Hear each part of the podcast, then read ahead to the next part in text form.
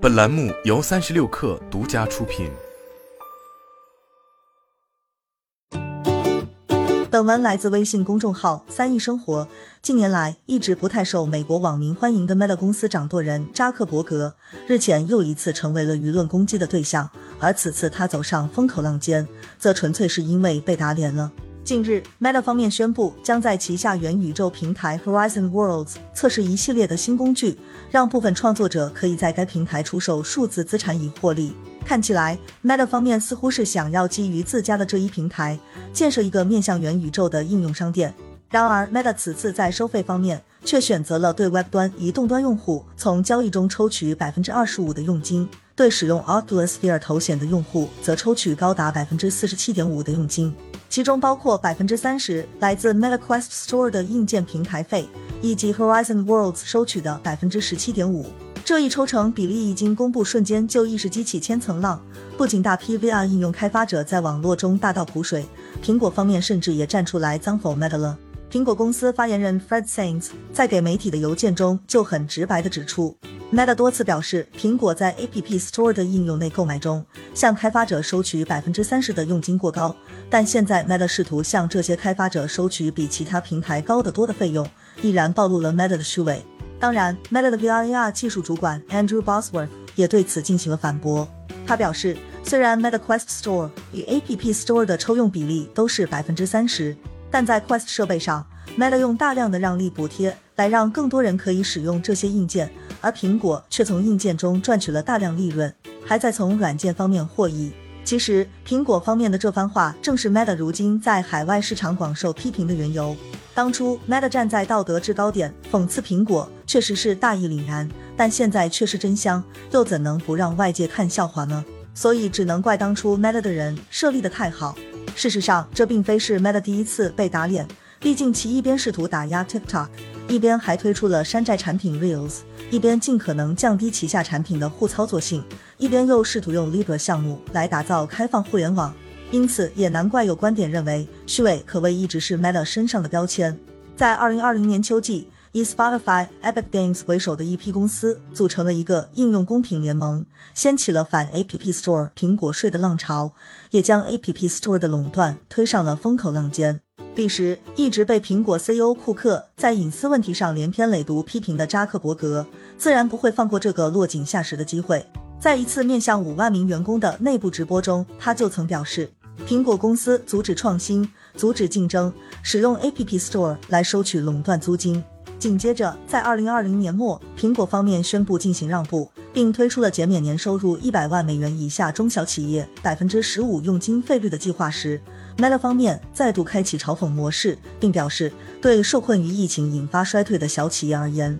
，App Store 政策是有害的。尽管说扎克伯格与库克之间的恩怨纠葛从第一次见面埋下伏笔，到剑桥分新闻时全面爆发，但在2020年，Meta 攻击苹果 App Store 却不完全是双方 CEO 的个人恩怨。彼时正是欧美反垄断机构开始聚焦科技巨头垄断的时间点，苹果与 Meta 一样都是反垄断的对象。Meta 在当时选择撕咬 App Store 的苹果税，是为囚徒困境之下让自己脱身而做出的选择。更为重要的是，Meta 与苹果不同的商业模式，也决定了两者在隐私问题上持有截然相反的态度。苹果是隐私保护的旗手，而依赖用户数据来卖广告的 Meta，则希望模糊用户隐私的边界。此前，在二零二零年时，由于疫情的爆发，让许多互联网厂商都吃到了一轮红利。当时还被称为 Facebook 的 Meta，就在二零二零财年交出了营收，同比增长百分之二十二，净利润同比暴涨百分之五十八，到比上年同期增长百分之十一，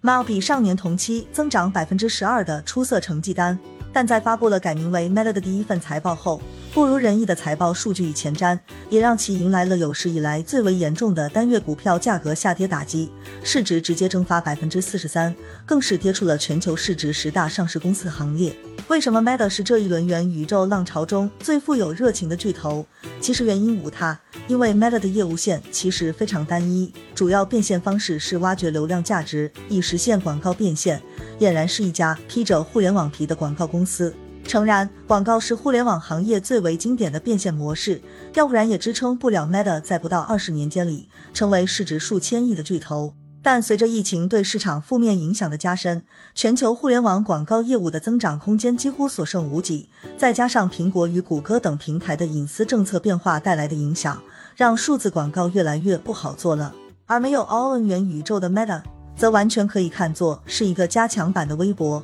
同时也是创新力和给用户创造价值能力最弱的巨头。并且更为致命的是，在 TikTok 席卷全球的情况下，Meta 的社交网络体系也受到了巨大的冲击。海外年轻用户开始逐渐抛弃 Facebook、Instagram，转投 TikTok 了。所以归根结底，Meta 还是这些巨头中业务最单一、抗风险能力最差的那一家。相比之下，苹果的软硬件一体模式，除了垄断和对产品力有较高的要求外，几乎再无瑕疵，又怎能不让 Meta 艳羡呢？Meta 宣布要转型元宇宙是在去年夏季，而给扎克伯格勇气的，则是在2020年秋季发布的 Quest 2取得了 VR 硬件领域史无前例的成功。从某种意义上来说，Quest 2之于 Meta 几乎就像 iPhone 4之于苹果一样。作为过去十余年间在苹果软硬件一体化生态里被收租的一方，Meta 当然知道 App Store 到底获得了多少利润。就像苹果用 iPhone 与 App Store 吃到了移动互联网赛道的一大块红利一样，Meta 自然也希望在元宇宙时代复刻苹果的这种软硬件一体化战略。当初在还是一家广告公司的时候，Meta 自然可以口无遮拦，但现在得益于 Quest 二的成功，使得其有可能在元宇宙时代复刻苹果的故事，自然就会选择商业利益最大化的那个选项。而此次。Meta 显然也是亲身示范了什么叫做因为我真的有一头牛。好了，本期节目就是这样，下期节目我们不见不散。